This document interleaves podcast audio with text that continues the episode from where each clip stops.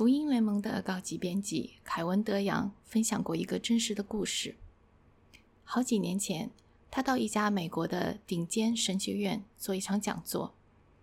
讲座结束之后，有两位学生上来想和他私下交流一下。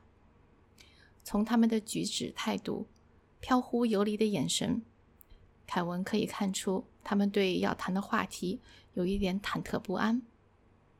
凯文心想：“啊，我知道他们要谈什么问题了，十有八九是讲他们沉溺于色情网站，无法自拔。”然而，出乎他的意料，他们沉溺的。并不是色情网站，而是社交媒体。这两位男学生告诉凯文，他们控制不了自己，分分钟钟都想去刷社交媒体，要么呢就是漫无目的的在网上闲逛，把大把大把的时间都消耗在互联网上。那时的凯文不知道怎么样能够帮到他们，因为他自己从来没有面对过这样的挣扎。直到五年之后。现在的他有一个博客网站，两个社交媒体账号，好几个电子邮箱。他随身携带手机、平板电脑、手提电脑，让他不管在工作场合还是家里，都可以时刻上网。其实我们每个人不都是这样的吗？生活在互联网时代的现代人，无时不刻的被技术所掌控。在网上看新闻的时候，我们会突然收到一条消息，提醒我们又有新的邮件了。几秒钟之后，屏幕右上方又会插入一条消息，告诉我自己最喜欢的博主刚刚上传了一篇文章。没过多久，手机又响了。与此同时，社交媒体上又告诉我有人回复了我的帖子。互联网给我们带来了许多的便利，但是。就在他向我们献上一场信息盛宴的同时，他也把我们带回了彻头彻尾的精神分散的状态。欢迎来到变奏曲频道，普遍真理，多样传播。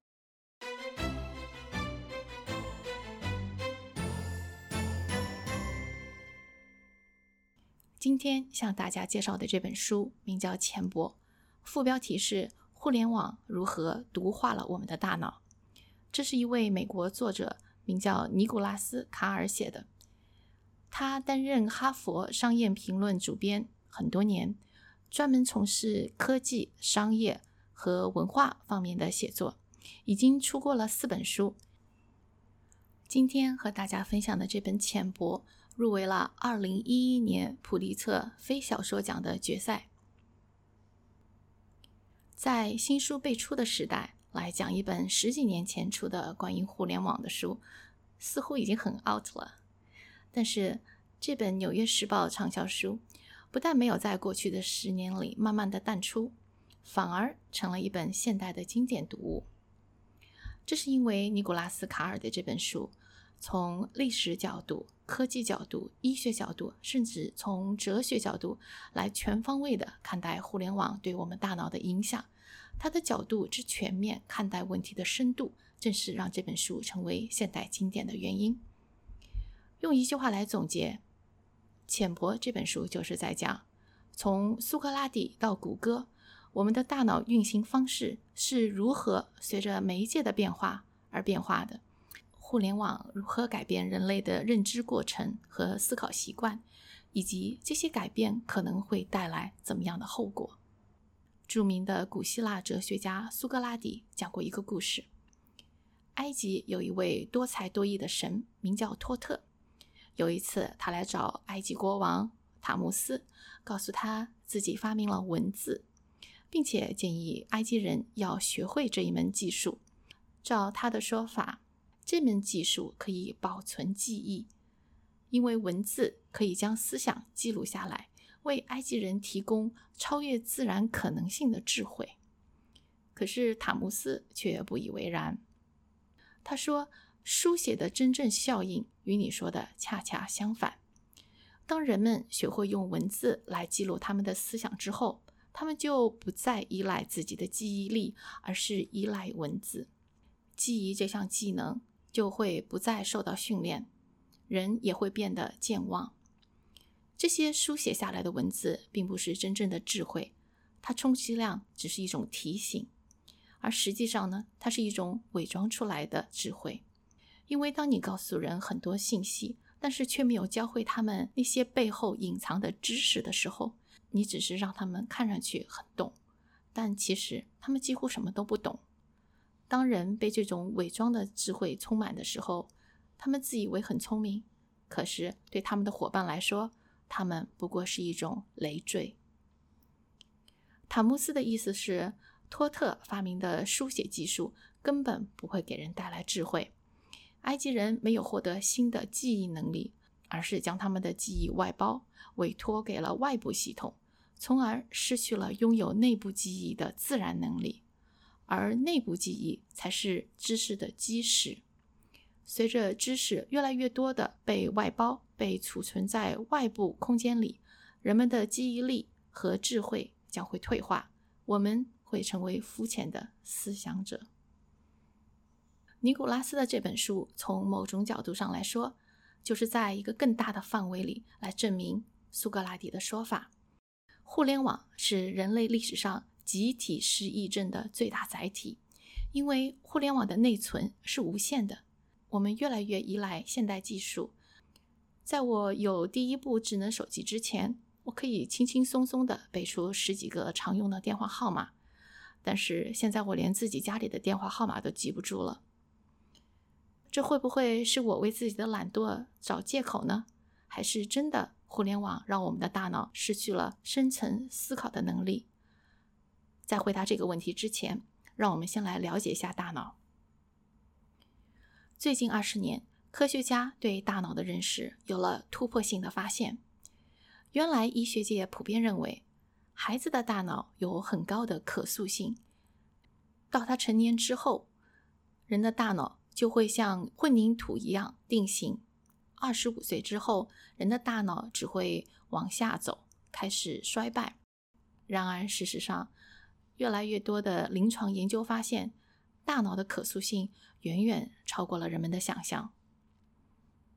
在《大脑可以改变》这本书里，记录了这样一个故事：三十九岁的谢丽尔在一次常规手术之后服用抗生素，然而。这个抗生素对他的身体产生了严重的副作用，导致他的前庭系统百分之九十八的前庭系统被损害了。前庭系统是什么呢？它是负责人体自身平衡和空间感的这样一个感觉系统，它对我们的平衡和运动能力起到了关键性的作用。谢利尔的前庭系统基本上完全被损害了。他不能保持身体的平衡，总是止不住的摇摆。不管是靠着墙，还是坐在椅子上，甚至是躺在地上，他的脑子里总是有一个感觉，好像总是有人在推他、挤他，让他站立不稳，摇摇欲坠。医生说，他的前庭系统的损伤是永久性的，这辈子都不可能还原了。无奈之下，谢利尔只有辞去了自己的工作，靠着微薄的残疾救济金度日。这样生活了五年之后，他参加了一个实验性的治疗项目。他戴上一个看上去很简单的装置，其实这就是一个刺激神经元的装置。当他戴上这个装置以后，仅仅使用了一分钟，困扰了他五年之久的摇摆就停止了。虽然只停止了二十秒。这也是很让人振奋的消息。在之后的一年里，谢利尔定期接受这样的治疗，终于他的前庭系统得到了完全的修复。这本书里像这样的例子有很多，这些例子足以说明，即使在成年之后，我们的大脑依然是一个可塑性很高的、充满了勃勃生机的有机体。有一位法国科学家名叫莱昂迪蒙，他曾经打过一个比方来描写大脑的可塑性。他是这么说的：凡是水流过的地方都会留下印记，水不停地流淌，这个印记也会变得越来越宽、越来越深。以后再有水来，也会沿着以前的轨迹流淌。大脑也是这样。也就是说，我们可以通过重复动作来建立新的神经回路，重复次数越多，这条神经回路就会变得越来越深、越来越宽。然而，大脑的可塑性也是一把锋利的双刃剑，它既可以帮助摇摆症病人重新恢复生活能力，也可以让人变成一个瘾君子。Uswitch 这一家调查机构发现，英国成年人每天几乎有一半的时间是在屏幕面前度过的，这里面包括六个多小时的上网，两个多小时的看电视，还有一个多小时的社交媒体使用时间。这是英国的数据，美国、澳大利亚、日本都差不多。我们上网的时间比睡觉的时间、比工作的时间都多，这难道不是一个上瘾的记号吗？传媒大师麦克鲁汉的一句名言是：“传媒即信息。”他的意思是说，从长远来看，传媒本身的形式比它传播的内容更影响我们的思考行为方式。我们看到什么内容，以及用什么样的方式来看，这些都是由传媒来决定的。举个例子，当我们看一本纸质书的时候，可以在上面写写画画、勾勾点点，或者在书页的空白下写下批注。这种动作让日后的回想或者查找都很方便。如果我要去回忆看过的书的某个内容的时候，马上就会想起这部分是在书的大概什么地方？是在书的前半部分还是后半部分？是在书页的上半部分还是下半部分？是左边书页还是右边书页？基本上都可以想起来。阅读纸本书的时候，涉及了多种感官。我们的手摩挲着有点粗糙的书页，或者时不时的翻到前面的序言。我们的眼睛可以在左右书页之间来回扫动。我们用圆珠笔或者用钢笔，小心翼翼的在关键句上划线，甚至连翻书的时候那种声音，对我们的感觉都是一种刺激。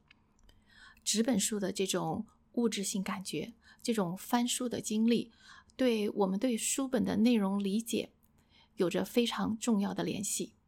所有这一切的感觉，视觉、听觉、触觉，甚至还有嗅觉，都在加深我们对书本的理解。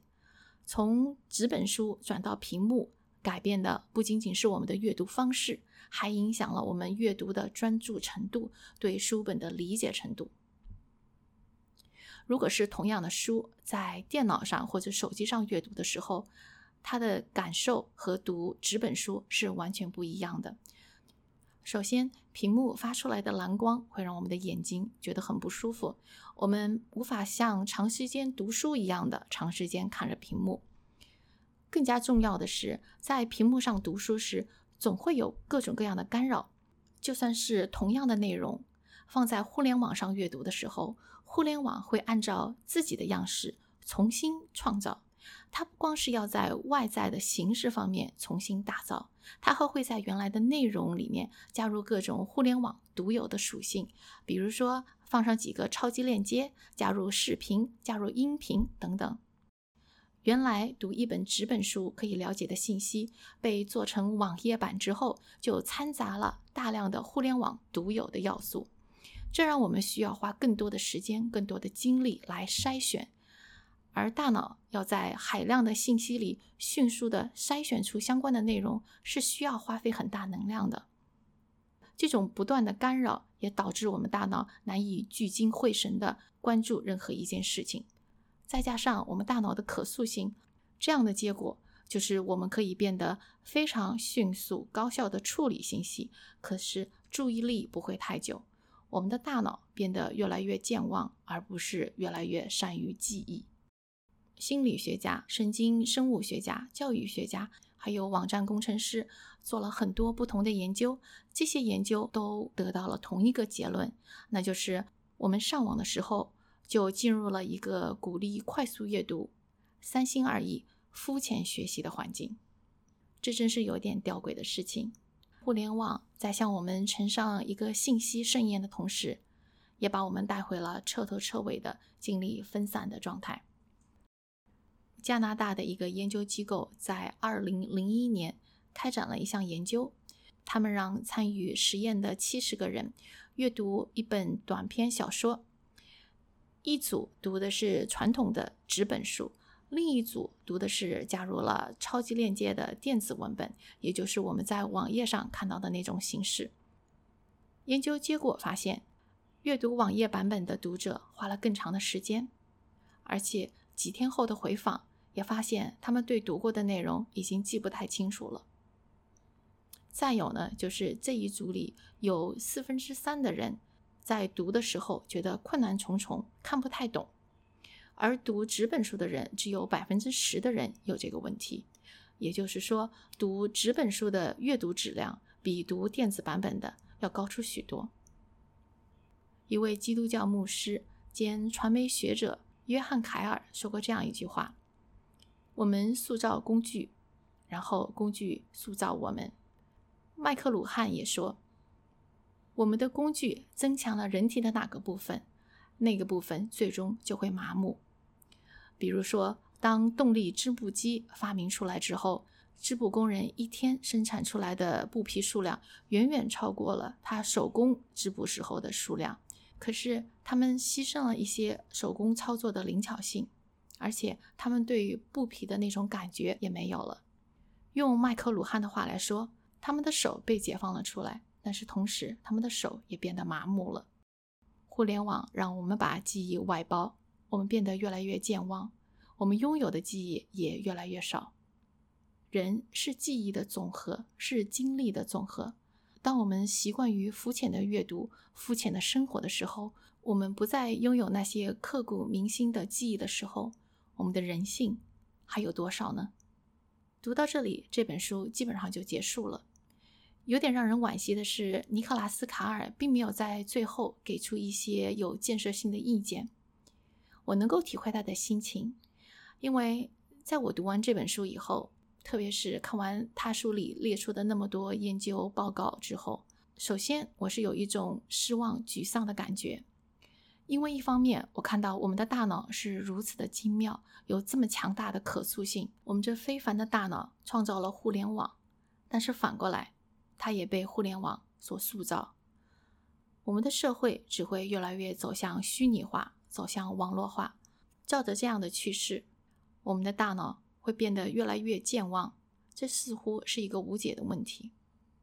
但是到了第二天，我的想法又有些改变，因为我每天早上都有读圣经的习惯。其实那天读的经文和我思考的问题没有什么特别大的关系，但是在读完圣经之后。我突然就觉得神清气爽。昨天困扰我的那些让我沮丧的问题，似乎我能够借着圣经的光照有一个新的看见，也不再那么焦虑了。接下来，我就就自己的经验和大家分享一下，如何在互联网时代尽量缩小它对我们的塑造。第一，读圣经很重要。圣经是书中之书，它是神的话语，它给我们来自天上的智慧。第二，多读经典书，然后呢，有条件的话，还是尽量买纸本书，不要在电脑上或者手机上读。再有一个，就是我近来发现对我特别有帮助的，那就是每次读完书，我都会写一份读书笔记。如果时间不够的话呢，我也会和朋友在线上讨论一下这本书，甚至可以在社交媒体上简单的写上一两段话，作为一个总结。凯文·德扬在给这本书的书评里也写道：“他喜欢一直把自己的大脑设成接收信息状态，一刻不停的，要么看书，要么听广播，要么写文章，总之是让自己的效率不断的提高。读完这本书以后，他提醒自己要学会给大脑留白，让大脑能够好好的思想，就像他最喜欢的那些作者一样，比如说像切斯特顿，像 C.S. 路易斯。”他们都非常喜欢一个人在花园里漫步。他还说，写出《返璞归真》这种伟大的作品的作家，不可能是从收音机里得到灵感的，很有可能是他在家附近的乡间小路上漫步时得到的灵感。我觉得凯文·德扬的这个建议很好，我们可以让自己暂停一下，什么都不要做，给自己的大脑放空、留白。留出时间来倾听圣灵微弱的话语，因为在那里会给我们如江河一样的平安。